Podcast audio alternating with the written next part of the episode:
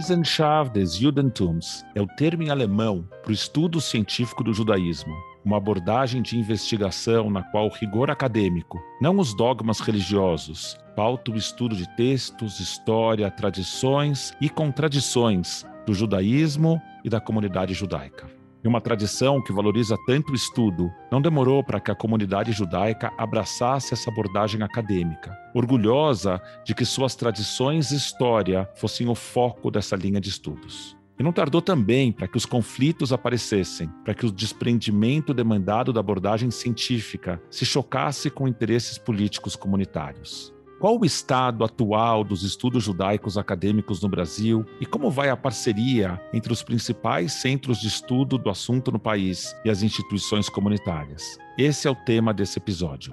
Esse é o podcast 5.8, uma iniciativa da CIP, Congregação Israelita Paulista, para discutir o futuro do judaísmo e o judaísmo do futuro. Eu sou Rogério Kuckerman, economista, educador e rabino da CIP. E eu sou Laura Trachtenberg-Hauser, historiadora e socióloga da cultura. E hoje a gente tem o prazer de receber aqui a Mônica Green e a Susana Schwartz. A Mônica Green é professora de História Contemporânea da UFRJ. Ela leciona no programa de pós-graduação em História Social da Universidade, onde coordena também o Núcleo Interdisciplinar de Estudos Judaicos. Ela é autora, entre outros, de Identidades Ambivalentes Desafio aos Estudos Judaicos no Brasil, de 2016. Já a Susana é arqueóloga bíblica e professora livre-docente de Estudos Interdisciplinares da Bíblia Hebraica na Faculdade de Filosofia, Letras e Ciências Humanas da Universidade de São Paulo. Primeira pergunta para vocês: quem é Mônica por Mônica e quem é Susana por Susana? Eu sou basicamente uma professora que se dedica, digamos assim, ao incremento né, dos estudos judaicos no Brasil, sobretudo no âmbito das universidades. Eu tenho uma formação que é bastante interdisciplinar. Meu mestrado é em História, mais o meu doutorado é em Ciência Política. E eu sou professora da área de História da UFRJ.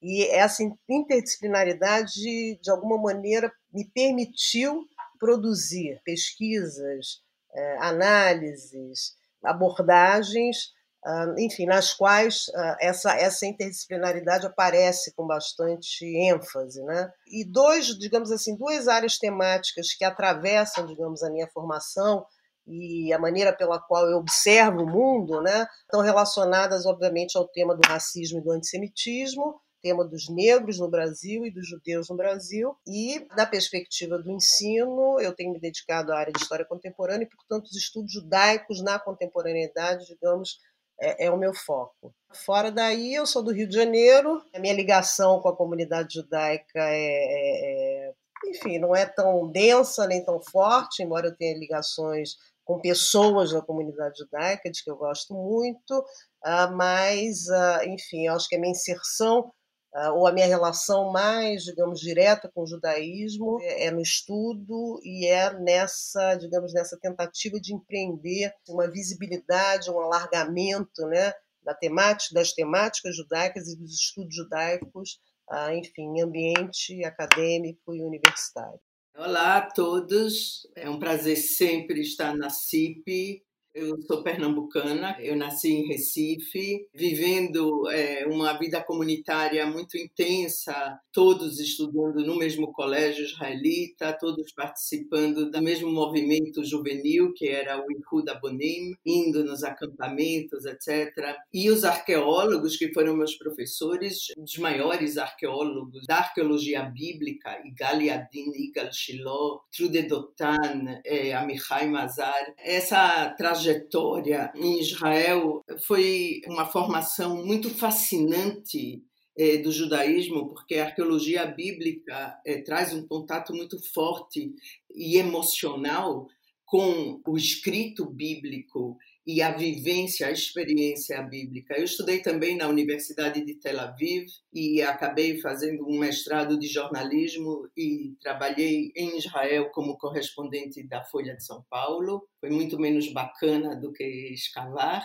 mas é, eh, foi também uma experiência eh, edificadora. Eu me dei conta do quão contraditória e perversa é a mídia internacional, principalmente no que diz respeito a Israel. Então, é, eu tive essa, esse olhar dentro da mídia. E uma vez que eu voltei ao Brasil, voltei com a ideia de ensinar estudos interdisciplinares da Bíblia hebraica. Eu defendi o meu doutorado na USP com a tese sobre é, a esterilidade na Bíblia hebraica. E quando eu entrei na USP, a princípio ah, eu não, eu não podia nem nas disciplinas que eu lecionava colocar o nome Bíblia porque Bíblia seria algo teológico, religioso, que, que vai de encontro né, à filosofia didática da USP, e depois de inúmeras cartas, cartas inclusive ao reitor, explicando que a Bíblia hebraica é um artefato cultural da antiguidade e, na verdade, que não conhece temporalidade, que é a base do pensamento, da estética, da arte ocidental também, etc. E depois de alguns anos, eu consegui formatar essas disciplinas de graduação e de pós-graduação em Bíblia hebraica. Surgiu alunos de toda parte, é, alunos da, de várias faculdades é, da USP. É uma, uma das disciplinas assim que atrai muito a terceira idade na USP, que é um, um, um ponto de importância para a USP. E Hoje eu dirijo novamente o Centro de Estudos Judaicos da USP, que é, foi o primeiro centro dessa natureza a ser criado na América Latina, tem 50 anos promove pesquisas em todas as áreas do judaísmo, cursos de difusão, é, nós recebemos jornalistas. Então, essa é através dessa minha atuação na USP que eu acho que eu me insiro no crescimento do judaísmo e me inscrevo na dinâmica da comunidade judaica do Brasil. Suzana, na fundação do Centro de Estudos Judaicos da USP, eu sei que a CIP, Rabino Fritz Pincus, teve uma participação, a FISESP teve uma participação. Então, eu queria que você contasse um pouco sobre esse processo que levou a USP até um centro de estudos judaicos, né, processo de formação. E para você, Mônica, nesse livro Identidades Ambivalentes, eu vou ler um trechinho de uma coisa que você escreveu com Michel German logo no, no primeiro capítulo. Então, vocês escreveram os estudos judaicos no Brasil em comparação ao que se realiza em outros contextos internacionais, pode-se dizer ainda engatinha. Esses centros de estudos fazem parte de redes poderosas que possuem aporte financeiro significativo em instituições acadêmicas bastante prestigiosas, possuem fortes associações de estudos judaicos e produzem muito mais sobre temas os mais variados. No Brasil, a impressão é que estamos em uma fase inicial no desenvolvimento dos estudos judaicos e universidades. Aqui não temos associações nacionais e os centros de estudos pouco interagem, infelizmente. Vocês escreveram isso em 2016, ou pelo menos foi publicado em 2016. A gente estava comentando como na pandemia várias das possibilidades de interação cresceram. Então, minha pergunta para você é: o quadro dos estudos judaicos acadêmicos no Brasil se alterou desde que vocês publicaram o livro?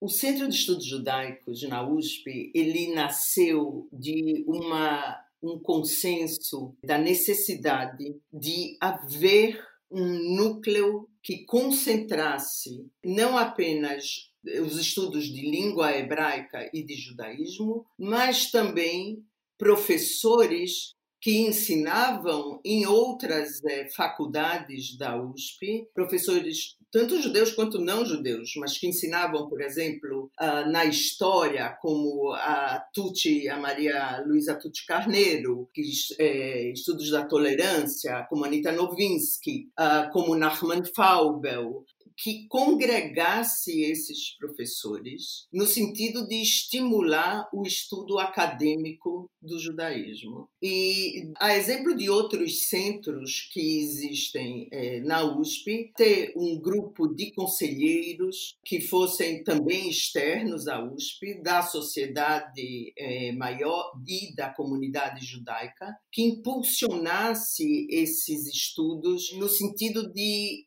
fomentar e também de divulgar. ou seja, de extrapolar os muros da academia, que é um dos defeitos da academia. Desenvolver, de estar é, ligado às orientações, aos é, eventos internos e não compartilhar esses estudos ou essas reflexões com a sociedade maior. Então, nós tivemos a CIP, a Federação como forças propulsoras do Centro de Estudos Judaicos. E durante muitos anos isso funcionou perfeitamente. Gradativamente, a Federação de São Paulo se afastou do Centro eh, de Estudos Judaicos. A CIP, nós mantivemos sempre uma parceria, mas nós perdemos essa, esse vínculo de construir esse núcleo. Ficou a, a cargo dos seis professores, seis professores em toda a USP, que ensinam a nível de graduação e pós-graduação estudos judaicos. E com isso houve uma certa atrofia desse núcleo. Há três anos atrás, nós resolvemos reestruturar o Centro de Estudos Judaicos, inclusive criando uma associação de amigos do Centro de Estudos Judaicos, trazendo egressos, alunos que se formaram conosco e colocando esses alunos na linha de frente. Vamos abrir o Centro de Estudos Judaicos para a sociedade e a associação recém-criada está então abrindo frentes que não existiam antes do ponto de vista do núcleo universitário. Essa associação de amigos nós conhecemos no mundo inteiro, mas nós não tínhamos isso no Centro de Estudos Judaicos, porque o vínculo à USP de alguma maneira barrava. Então nós conseguimos hoje é, criar a associação e nos manter com o mesmo vínculo com a USP, melhor ainda. A professora Marta Toppel e eu estamos tocando o centro com essa perspectiva e o presidente da Associação de Amigos é Bruno Slack. Então agora nós estamos assim num, num momento, nós estamos extremamente entusiasmados com essa perspectiva de ampliar a nossa visibilidade e também ampliar a pesquisa. E se nós tivermos é, êxito em tudo que a gente está pretendendo, criar bolsas para pesquisadores vinculados ao centro para estudar judaísmo, o que vai na contramão da política brasileira de reduzir as bolsas de estudo, o que prejudica muitíssimo os estudiosos de estudo judaico.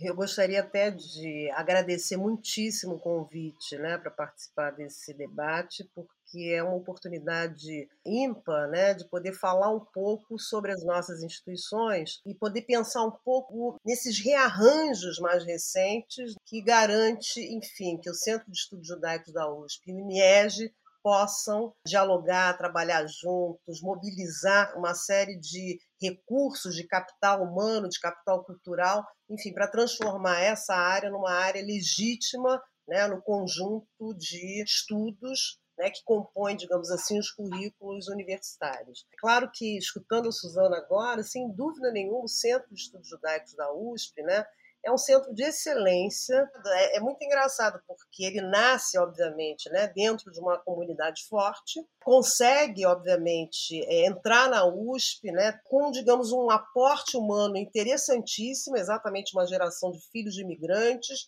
e pessoas assim cuja o interesse né, na educação era parte daquela comunidade judaica e com aporte econômico também. Então, o Centro de Estudos Judaicos tem uma história muito interessante, né? uma história assim que, que participa assim, de uma efervescência é, cultural e universitária com essa abordagem em estudos judaicos e fazendo, obviamente, esse, criando esse diálogo. Mas a sensação que eu tenho é que o Centro de Estudos Judaicos ele foi perdendo um pouco esse pé e não conseguia, digamos assim, eh, mostrar, digamos, a sua face mais uh, acadêmica e ao mesmo tempo não se desligava dessa relação com a comunidade judaica de maneira muito muito evidente. E hoje eu observo o trabalho que a Marta Topa, que a Suzana estão fazendo, é um trabalho assim de renascimento mesmo do centro. Eu estou animadíssima. Eu já ontem mesmo já me tornei amiga da associação e a possibilidade de poder trabalhar junto, assim, de estabelecer entre o NIEG e o Centro de Estudos Judaicos da USP, né, uma relação mais potente, né, mais visível e que traga resultados interessantes. Para mim isso é muito interessante e, e o NIEG está aqui assim como um espectador de uma história muito interessante e tentando aprender com essa história, né, e tentando obviamente dialogar enfim, criar é, né, um clima, um universo de debate, uma atmosfera de debate importante no Brasil. Mas, a propósito da sua questão, Rogério, e da citação que você retirou do livro, né, desse livro que eu fiz com, com, com o Michel, e que demarca, digamos assim, um momento interessante do NIEG, né, 2016, um momento, enfim, que o NIEG está é, profundamente produtivo e está criando um espaço dentro da Universidade Federal do Rio de Janeiro. Quer dizer, o INES, na verdade, nasce a partir de uma demanda de alunos não judeus, ou judeus também, que fazem parte da Universidade Federal do Rio de Janeiro e que querem ter, eh, digamos assim, disciplinas e querem ter um espaço de pesquisa e de conhecimento mais amplo na área de estudos judaicos. Quando eu digo área de estudos judaicos, basicamente, é, enfim, uma área que diz respeito, sobretudo na área de, de, contemporânea, né, que é, é o nosso foco maior, mas em relação a estudos sobre o Holocausto, estudos sobre o Oriente Médio, né? E também alguma coisa na área de religiosidade, na área de história antiga e também um pouco de história medieval. Enfim, a ideia era trazer professores dessas áreas diferenciadas, já consolidadas no Instituto de História, trazê-los para refletirem proporcionar ou produzir algum tipo de programa, algum tipo de curso que englobasse essas demandas que a gente estava observando dos alunos. A ideia era exatamente criar uma independência e transformar esse núcleo num núcleo especificamente universitário, ou seja, não um núcleo de memorialismo vinculado às questões ou às demandas da comunidade judaica, mas ao contrário, um núcleo que se estabelecia a partir de demandas do alunado, a partir de demandas acadêmicas, a partir de demandas relacionadas à pesquisa. Então, a ideia do núcleo foi basicamente essa: é um núcleo da universidade, é um núcleo do Instituto de História, é um núcleo orientado para a formação desses alunos. E, portanto, os nossos vínculos com a comunidade judaica são, é, são quase que inexistentes. Né? Por quê?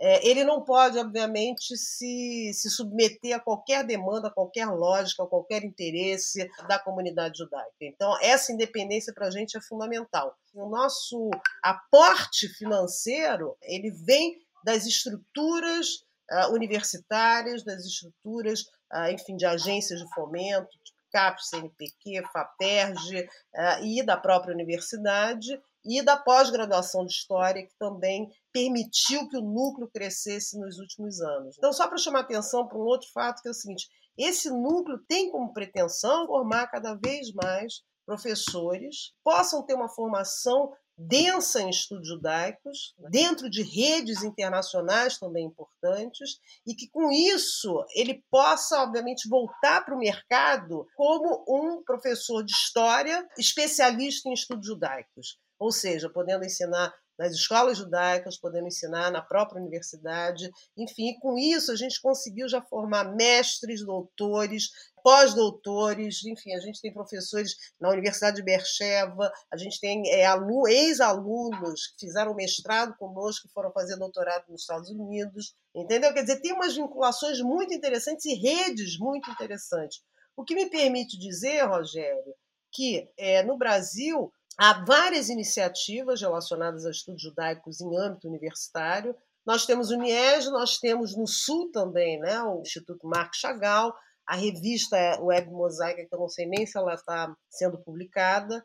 A nossa revista está interrompida há dois anos por falta de recursos. Então, tem milhões de dificuldades no Brasil né, que não permite que a gente possa produzir grandes estruturas né, de formação na área de estudos judaicos, exatamente porque não tem é, estímulo, que eu digo assim, estímulo do próprio universo acadêmico. Eu não estou falando de comunidade judaica, nem de estímulos do mercado, enfim, eu estou falando das estruturas uh, acadêmicas propriamente ditas, né? Então, eu acho que isso é uma briga boa de se brigar, tanto o Centro de Estudos Judaicos de São Paulo quanto a gente né, tem essa, essa vontade de brigar por, por mais espaços, por mais recursos, por mais visibilidade. E eu, eu tenho insistido sobre isso, já falei com isso sobre, com a Marta Top, é que a gente tem que criar é, muito proximamente é, uma associação nacional de estudo judaico. Por que, que o Brasil não pode ter pelo menos uma associação de estudos judaicos que reúna esses institutos, né,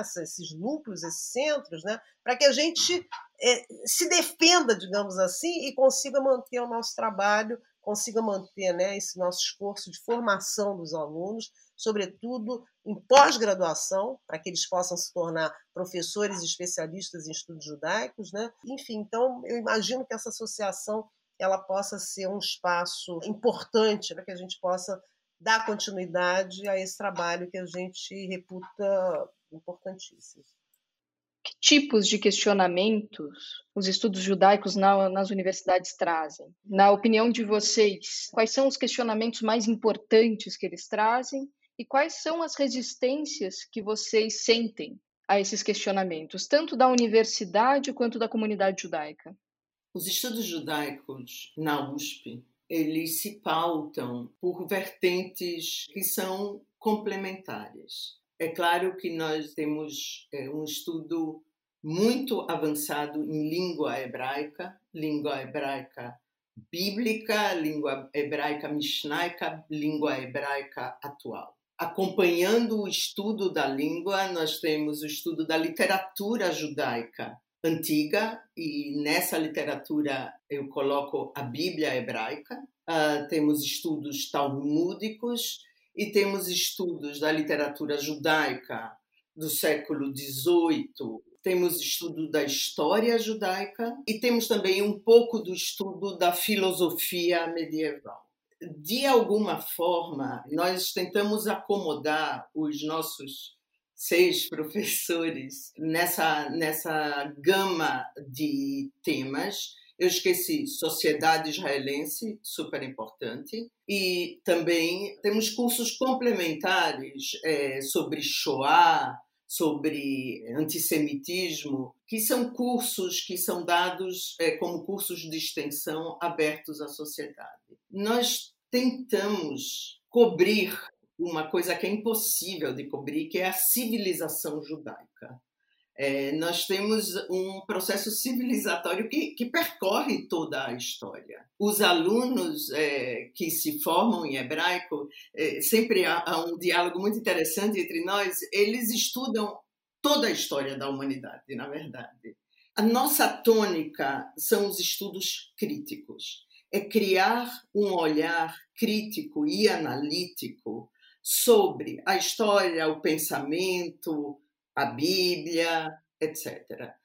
Esse olhar analítico que nós propomos e que é também uma característica dos professores é, é, hoje em dia, ele visa formar não um acadêmico, mas um ser social que dá valor à reflexão, que questiona, que se impõe o dever, talvez, de ser um agente social na sociedade brasileira, na sociedade, no mundo, que pensa. O, o judaísmo é uma, o produto é, literário é, do judaísmo é extremamente reflexivo, inclusive irônico. A ironia é um tom que perpassa toda a literatura judaica. A ironia é uma coisa muito importante, porque a ironia é o olhar crítico, é o olhar analítico.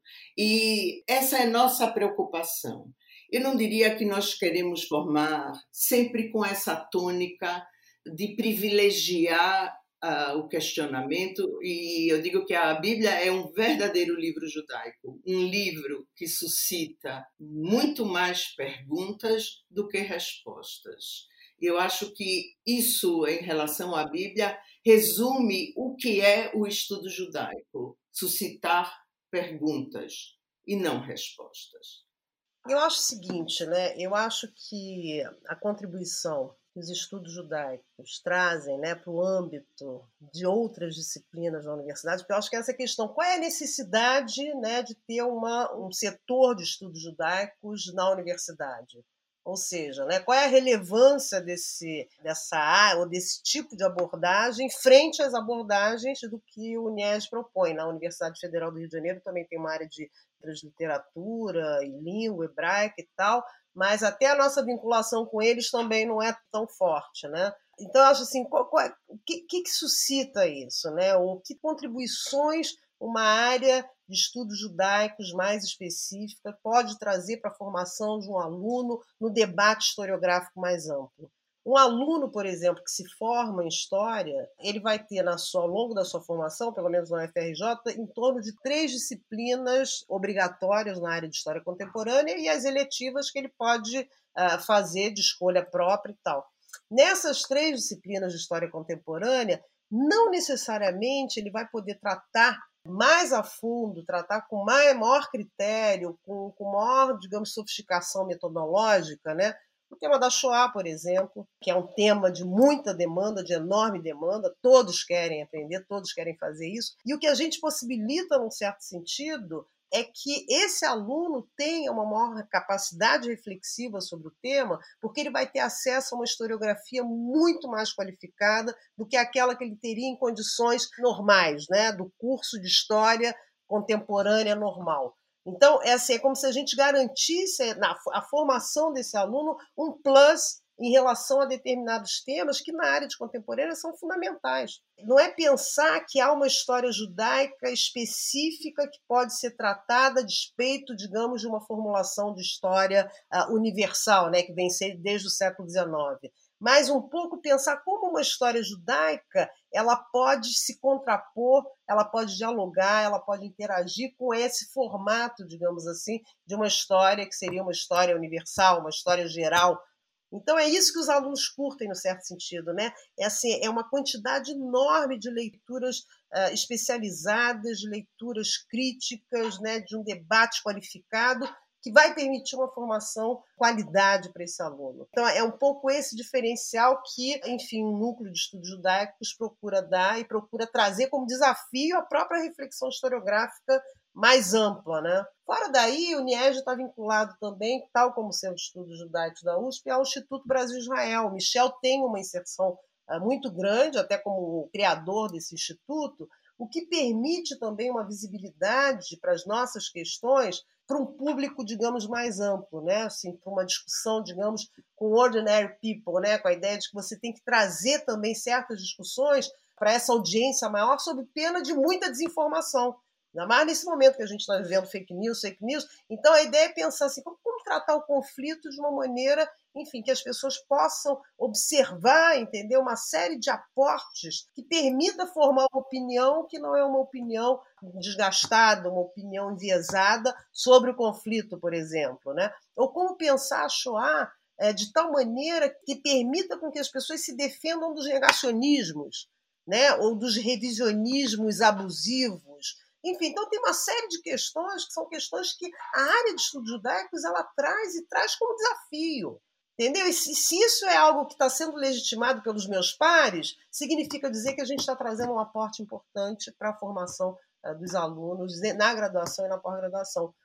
Quero fazer uma outra provocação para vocês. Eu participei de um curso que o NIEG organizou no Rio para professores de escolas judaicas. A área de educação judaica carece de professores qualificados mas eu vou dizer que provavelmente a área de história talvez não te carece de menos, porque pelo menos a gente tem professores que são formados em história, não são formados em história judaica, mas são formados em história. Em várias outras áreas, na área de Bíblia, na, na, área de cultura judaica, em várias outras áreas de educação judaica, a gente não tem programas diferentes dos Estados Unidos ou de Israel, em que você tem graduações com, em educação judaica, bons programas de graduação e pós-graduação em educação judaica. Aqui a gente não tem esses programas. Então, a pergunta é: em que medida a academia pode ser parceira nesse processo de capacitar os educadores judaicos? E que papel vocês enxergam nisso para as instituições que vocês dirigem? Na USP, nós temos a graduação em, em língua hebraica e cultura judaica, e temos o pós-graduação também. Nós estamos inseridos, nós temos um pós-graduação em estudos judaicos e árabes, que está migrando cada vez mais para um programa muito maior de pós-graduação chamado Letra, que concentra linhas de pesquisa de tradução, de estudos culturais, estudos linguísticos e professores de toda a FEFELESH. Então, nós oferecemos uma formação a nível de graduação e pós-graduação muito minuciosa. É necessário uma dedicação por parte dos alunos do hebraico muito maior do que outros alunos. Porque, como falou bem a Mônica, a quantidade de leitura e de estudo são estudos eruditos. A pessoa que passa por esses estudos tem que ter um compromisso com a erudição. Quando vem alguém e fala assim, ah, eu gostaria de fazer um mestrado, eu falei, mas eu não sei que tema. A minha, a minha pergunta é, sobre o que você leria 150 livros? Nós já, através da Federação de São Paulo, nós já tivemos também uma aproximação dos professores da rede de ensino judaico. Ela é problemática por causa que esses professores já trabalham numa carga horária extremamente carregada e as demandas do estudo judaico são muito altas. Então, há um problema em formar professores que já são professores. Porque, como você vai ensinar todo um universo num curso de quatro semanas, de seis semanas? Então, do ponto de vista acadêmico, esse é um desafio muito grande.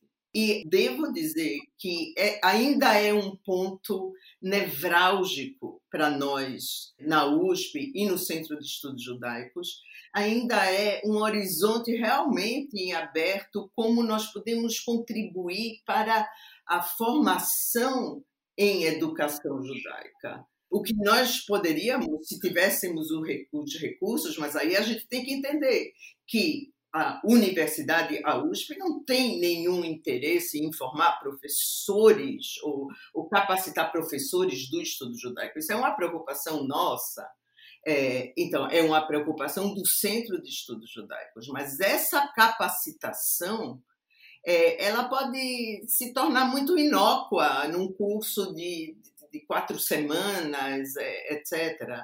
Isso não capacita um professor. O que seria ideal? Que aqueles que querem realmente ser professores do, do, de judaísmo e de estudos judaicos fizessem a graduação e o pós-graduação, ou ao menos o pós-graduação, alunos da USP. Aí nós poderíamos, através do Centro de Estudos Judaicos, dar uma atenção especial a esses alunos nos preocupar com o fato de que eles vão ter carreiras como professores de estudos judaicos. De outra forma, é muito difícil. E as iniciativas que, ao menos, o Centro de Estudos Judaicos da USP teve no passado não se revelaram é, realmente efetivas na capacitação de professores. Então, é, o Rogério participou né, da experiência que nós fizemos de propor curso de história judaica para professores de escolas não, não, é fácil, né? Eu achei que pudesse ser uma coisa estruturada, né, de tal maneira que os professores saíssem de ali curso com um pouco de qualificação e interessados eventualmente em fazer é, uma pós-graduação, por exemplo, né, na UFRJ, né, a partir desse interesse, mas isso não se isso não se comprovou completamente e nós tentamos trazer uma série de questões que eram questões de natureza acadêmica, né, também como um desafio aqueles professores da área de história judaica das escolas, até porque em muitos casos essa história estava sendo tratada de forma convencional. Então a ideia era trazer um, um, impulso, né, uma luz, alguma coisa assim que pudesse mexer com esses professores em alguma medida. E eu posso dizer que a experiência não foi completamente bem sucedida nesse sentido. Talvez a Suzana tenha razão, né? O mais importante que tanto o núcleo, né, quanto o centro pode fornecer é exatamente abrigar esses professores em programas de pós-graduação e, eventualmente, pensar em disciplinas mais específicas para a área de ensino uh, de história judaica. Porque um curso, realmente, um curso de extensão, ele vira, enfim, um objeto de consumo rápido, pouco reflexivo. Agora, com Eliezer, a gente tem uma, uma, um diálogo mais direto com a escola Eliezer Max. Então, eu acho que a Suzana tem razão. Talvez a maior contribuição que a gente possa dar é exatamente ou isso, né, ou produzir um material que é um material interessante, desafiador e algo que pode ser objeto de diálogos entre a escola e um, programa de pós-graduação, estudos judaicos, e, ao mesmo tempo, a estimular a que esses professores frequentem uma pós-graduação e melhorem as suas formações para eles mesmos também. Legal, gente. Vamos para a nossa pergunta final. Como vocês veem o papel dos estudos judaicos acadêmicos nessa construção e nessa reflexão? Eu devo confessar que o futuro não é uma dimensão sobre a qual eu penso. Eu acho que o momento presente exige tudo de nós, enquanto professores preocupados com a formação dos nossos alunos, e também preocupados com o estudo do judaísmo, um estudo de qualidade, um estudo que dê ao judaísmo o patamar que ele merece no, no universo acadêmico. A atualidade nos consome de uma forma totalizante. Nós enfrentamos muitos desafios, como a Mônica colocou bem no início, parece que toda a estrutura do país está na contramão dos nossos objetivos. Os alunos são prejudicados com a falta de bolsas. Quem está dentro da universidade tem que enfrentar isso a nível diário. Então, nós estamos vivendo dentro da academia um momento de grande desafio para valorizar a formação acadêmica aos olhos da sociedade para valorizar a erudição, a intelectualidade, para transformar a universidade num espaço de reflexão, porque ao menos é uma realidade da Faculdade de Filosofia da USP. Muitas vezes eu sinto que eu estou num palanque na Avenida Paulista, ouvindo discursos de ódio e palavras de ordem, e não um lugar de reflexão. Então, nós temos desafios internos e desafios de todas as ordens que nos consome. Eu creio que o futuro do judaísmo é hoje. Hoje é um momento que reúne todas essas dimensões. Os desafios que nós enfrentamos hoje são desafios que nós temos que vencer para ter continuidade. E, então, eu não falo em futuro, eu falo em continuidade. Continuidade é nossa grande preocupação hoje. Eu vou um pouco na linha da Suzana também. Eu acho que, que essa ideia de, de futuro às vezes me parece mais distópico do que alguma coisa que a gente possa pensar de maneira mais otimista, né? Agora eu acho que tem um, eu não gosto de usar essa expressão um papel, uma missão, uma, né, alguma coisa que contribua para o futuro, não? Mas eu acho que tem, eu acho que a gente está vivendo um tempo, né, um presente extremamente sombrio. Eu acho que a gente está diante de manifestações fascistas nesse país. E eu acho que mais do que nunca a gente tem que se proteger disso. E proteger disso é produzir esclarecimento, ah, enfim, formas ah, de argumentar e de se proteger contra negacionismos, contra o antissemitismo. Enfim, em que medida os estudos, né, quer dizer, a gente alimentar a possibilidade ou a relevância né, do ensino na área de estudos judaicos, né, ou de história judaica, significa também criar antídotos, que são antídotos importantes para que as pessoas não tomem determinadas proposições né, sobre o mundo, ou sobre quem é parte do mundo, ou sobre quem é amigo e inimigo, de maneira fácil. Tem que se criar massa crítica, tem que se criar defesas importantes na base do argumento, obviamente, na base da persuasão, na base do ensino, da educação, que permita que as pessoas se defendam dessa atmosfera, que é uma atmosfera tóxica e que, enfim, eu posso até estar sendo um pouco catastrofista, num certo sentido, mas eu acho que a educação ela tem esse papel, sobretudo em tempos sombrios, e eu acho que a gente vive sim tempos sombrios, sobretudo o aluno que não consegue bolsa, sobretudo o aluno que está sendo desestimulado, então é um pouco isso. Eu acho que a, contribuição para o futuro pode ser exatamente uma boa formação que te permita é, atuar afirmativamente no mundo que é um mundo sombrio, complicado. Obrigado a vocês duas.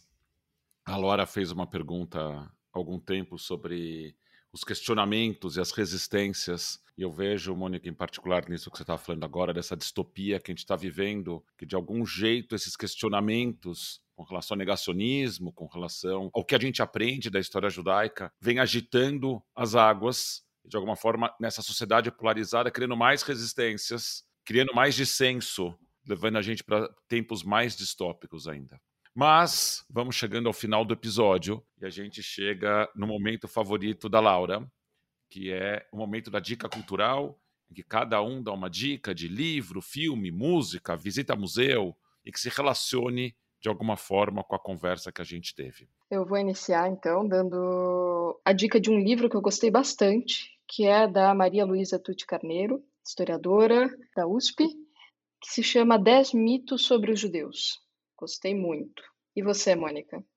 É, eu estou muito mobilizada por uma literatura que é uma literatura dos anos 30 na Alemanha. Eu reli né, recentemente o LTI, a linguagem terceiro Reich, do Victor Klemperer, e, e é impressionante como você identifica sintomas hoje quando lê exatamente esse tipo de literatura. Né? É uma escrita muito forte, muito potente, são diários, né? então é interessante porque você vai acompanhando dia a dia, você vai acompanhando a angústia né, do Klemperer né, nesse processo de fasticização uh, da Alemanha no início dos anos 30. Um outro autor que eu amo de paixão é, é o Zebald, que ele é, enfim, é um autor de ficção, mas é um autor que tem uma reflexão sobre o Holocausto que é muito diferenciada.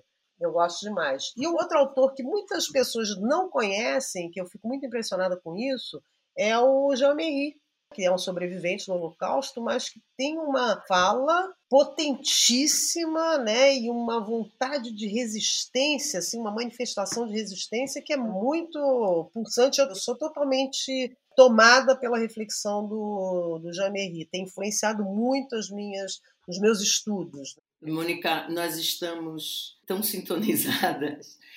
Tenho minhas leituras de segunda-feira, que é o dia que eu é, me permito não estudar a Bíblia. E aqui não sai da minha mesa Walter Benjamin, que é uma leitura essencial na crítica literária, filosófica, histórica. Esse é um livro que a editora 34 agora publicou, Escritos sobre Mito e Linguagem, de Walter Benjamin, traz passagens das cartas da correspondência dele com Gershom Scholem, o grande é, pesquisador da Cabala, e que traz um dos comentários, dos ensaios mais lúcidos sobre o antissemitismo, que é Dialética do Esclarecimento, de Theodor Adorno e Horkheimer, e na área de Bíblia, eu tenho o prazer de recomendar um livro recém-lançado do meu orientando de mestrado e doutorado, uma crítica literária sobre o livro do profeta Habacuc, da autoria de Carlos Augusto Vailate são de uma extrema relevância e atualidade. Não é uma leitura que está no âmago dos estudos judaicos, mas da formação crítica de qualquer pessoa. Bom, a minha dica cultural, eu normalmente indico livros, mas hoje eu vou indicar um filme. O filme Notas de Rodapé, Yarat Shulaim, filme israelense, história de um pai e filho, ambos acadêmicos do Talmud, mostra um pouco da relação entre eles e para quem conhece um pouco desse dos bastidores do mundo acadêmico das abordagens possíveis para o estudo de Talmud, diz bastante. A gente vai ficando por aqui, quero agradecer a Suzana e a Mônica pela conversa, a Laura pela parceria na condução do podcast, a Missa pela edição do episódio, a todos os profissionais e voluntários da Congregação Israelita Paulista. A gente vai continuar explorando qual é o futuro do judaísmo e construindo juntos o judaísmo do futuro. A gente se encontra daqui a duas semanas nesse mesmo canal. Beijos e continuem se cuidando.